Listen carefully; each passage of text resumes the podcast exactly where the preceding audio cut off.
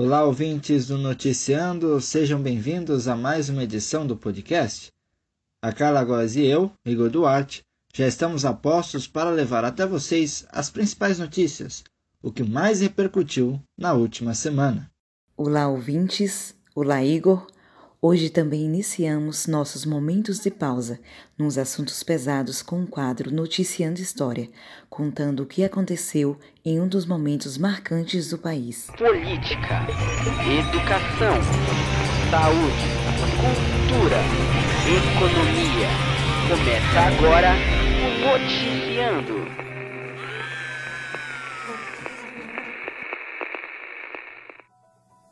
Iniciamos com política, pois o presidente Jair Bolsonaro nomeou na última semana, na quinta-feira, dia 25, o novo ministro da Educação.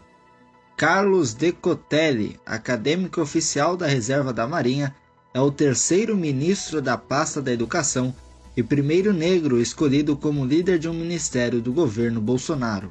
Decotelli é conhecido por ter um perfil mais moderado do que seus antecessores no cargo dirigiu o Fundo Nacional de Desenvolvimento da Educação por cerca de seis meses no ano passado, uma das entidades ligadas ao MEC, responsável pelo financiamento de programas da educação básica da pasta em municípios.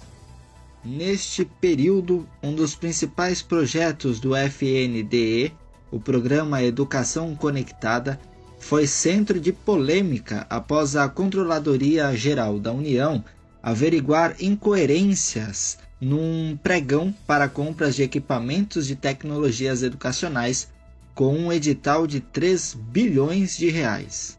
O novo ministro tem formação na área financeira e já foi professor nas fundações Dom Cabral e Getúlio Vargas e nas Forças Armadas.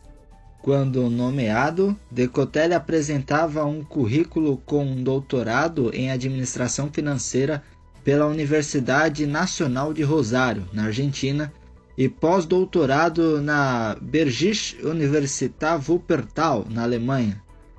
Porém, o reitor da Universidade da Argentina, Franco Bartolacci, afirmou que Carlos Decotelli não concluiu seu doutorado e teve sua tese reprovada.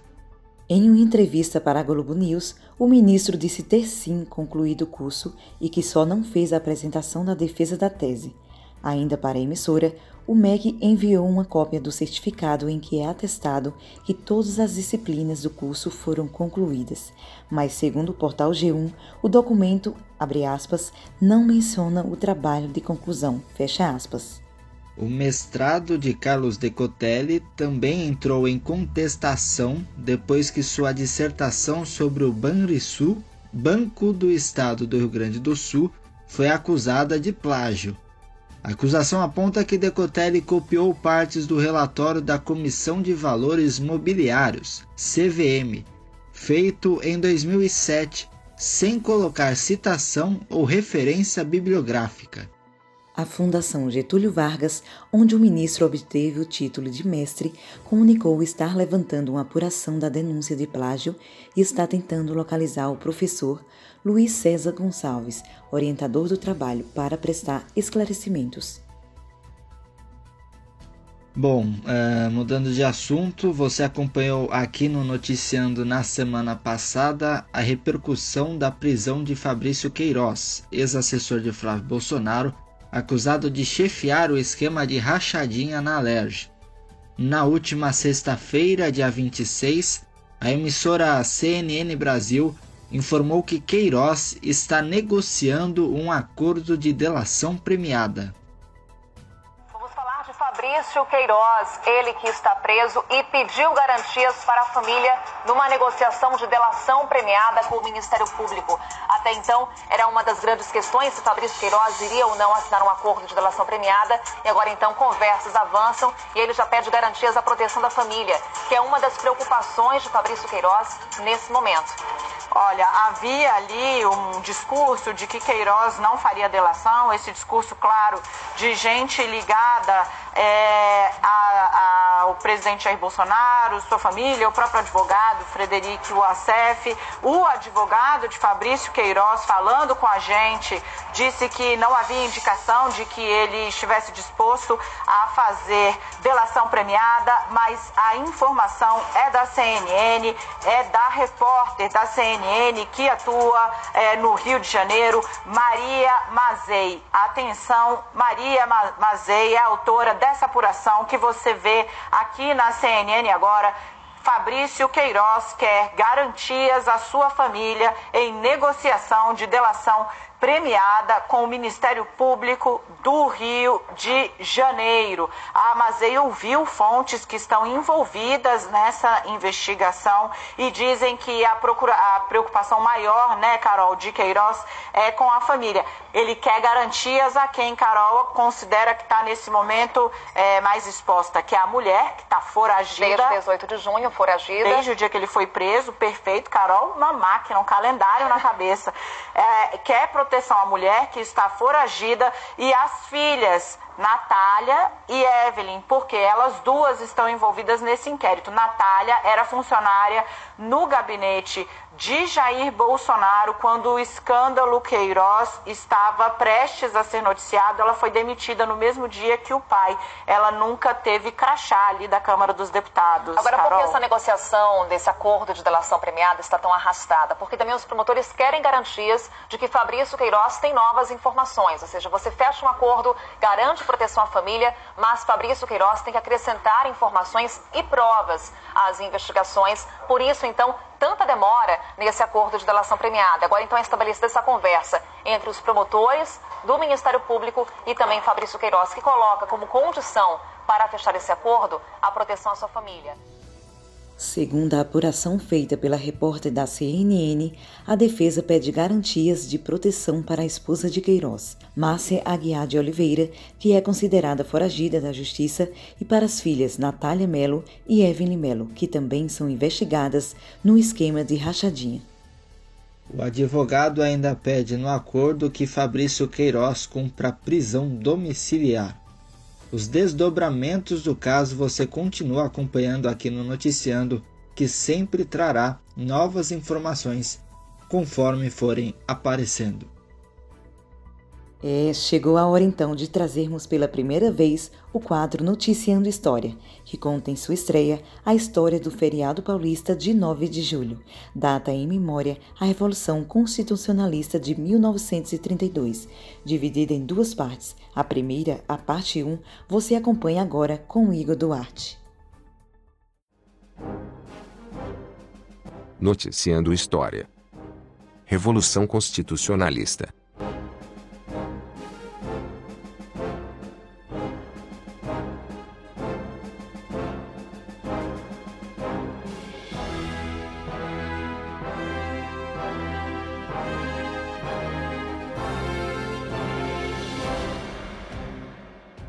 mais uh, grave ocorreu nas relações entre o governo central e a elite de São Paulo, a elite paulista.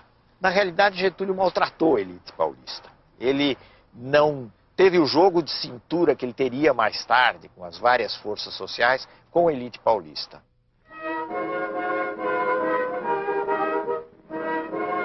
Isso deu origem a muitas resistências e acabou gerando a Revolução de 1932. 1930. O presidente eleito Júlio Prestes é impedido de tomar posse e a Aliança Liberal assume o poder, colocando Getúlio Vargas na presidência. Vargas escolhe o coronel pernambucano João Alberto de Barros para governar o estado de São Paulo e dá fim ao Instituto do Café, revoltando assim a elite paulista. Dois anos após o golpe e o país ainda tem um governo provisório, paulistas se unem pedindo uma nova Constituição. 23 de maio de 1932. Um grupo de estudantes cercam a sede do Partido Popular Paulista e são recebidos a tiros. Quatro pessoas são mortas: Mário Martins, Euclides Miragaia, Drauzio Marcondes e Antônio Américo de Camargo. 9 de julho de 1932. Os paulistas pegam as armas e anunciam guerra contra o Brasil. A Guerra Civil Brasileira é iniciada.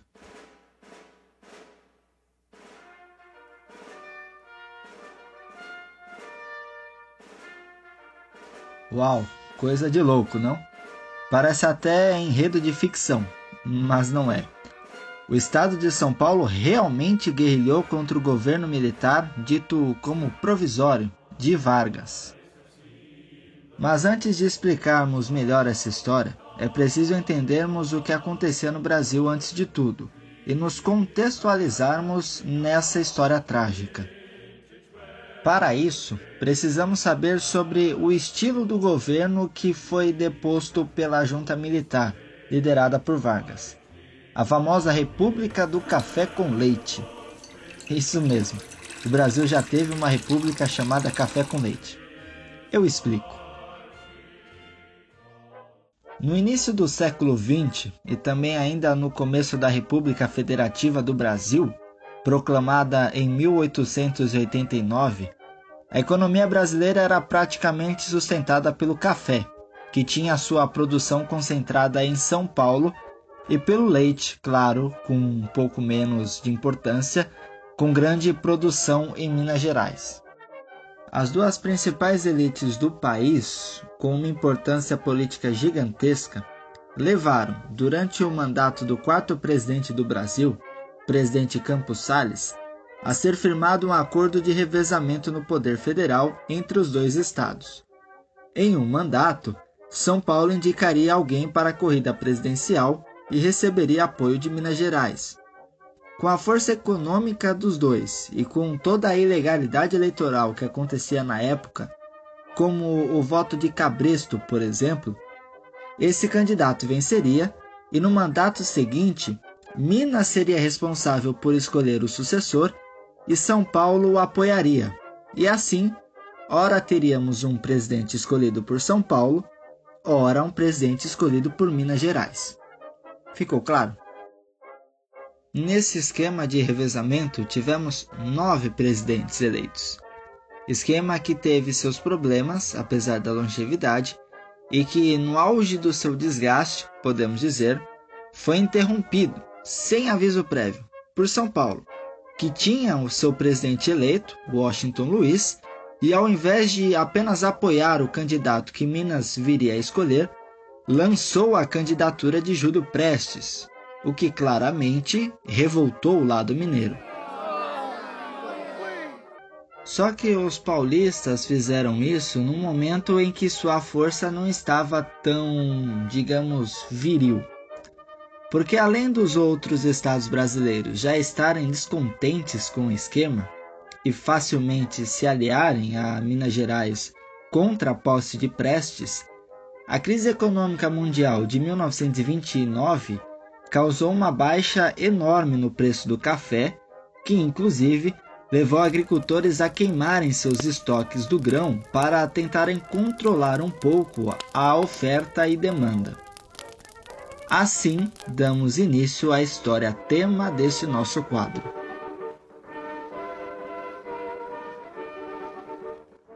Quando São Paulo anuncia a candidatura de Júlio Prestes, Minas Gerais se nega a apoiar a candidatura paulista e se junta ao Rio Grande do Sul e Paraíba, que lançavam a candidatura de Getúlio Vargas com o vice João Pessoa, formando assim a Aliança Liberal. Foi uma disputa bem acirrada, a aliança atacava muitos paulistas nas suas propagandas e tal, só que não adiantou. Júlio Prestes foi eleito presidente. Em 26 de julho de 1930, em Recife, o vice da chapa de Vargas, João Pessoa, foi assassinado. O motivo da morte foi pessoal, era uma rincha que ele tinha. Só que foi usada pela Aliança Liberal para atacar os paulistas. A morte foi politizada isso enfraqueceu ainda mais a eleição de Prestes e o governo de Washington Luiz. Vargas ganha apoio militar, vai até o Rio e institui o golpe, assumindo o poder. se instala o governo provisório, prometendo uma nova Constituição e uma industrialização nacional. A elite paulista não aceitou, os barões do café não gostaram, mas, no geral, entre a classe mais pobre, até que era aceita. Só que isso, ao longo do governo, foi mudando. Por quê? Isso você acompanha na parte 2, na semana que vem. Espero vocês lá. Noticiando História. Revolução Constitucionalista.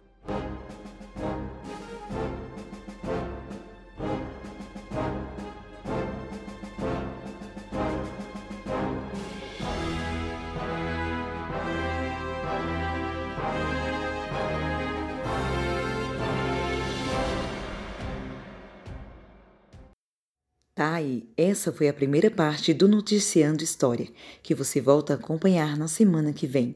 As fontes e informações são o documentário História do Brasil, por Boris Fausto, que você ouviu no início do quadro, vídeo dos canais Buenas Ideias e Nerdologia, e texto do arquivo do professor de História, Eliton Pereira. E antes de encerrarmos, guardamos uma boa notícia para o final. Pois é, Carla. O Ministério da Saúde anunciou na última semana uma parceria com a Universidade de Oxford, na Inglaterra, na produção e pesquisa da vacina para a Covid-19 no Brasil.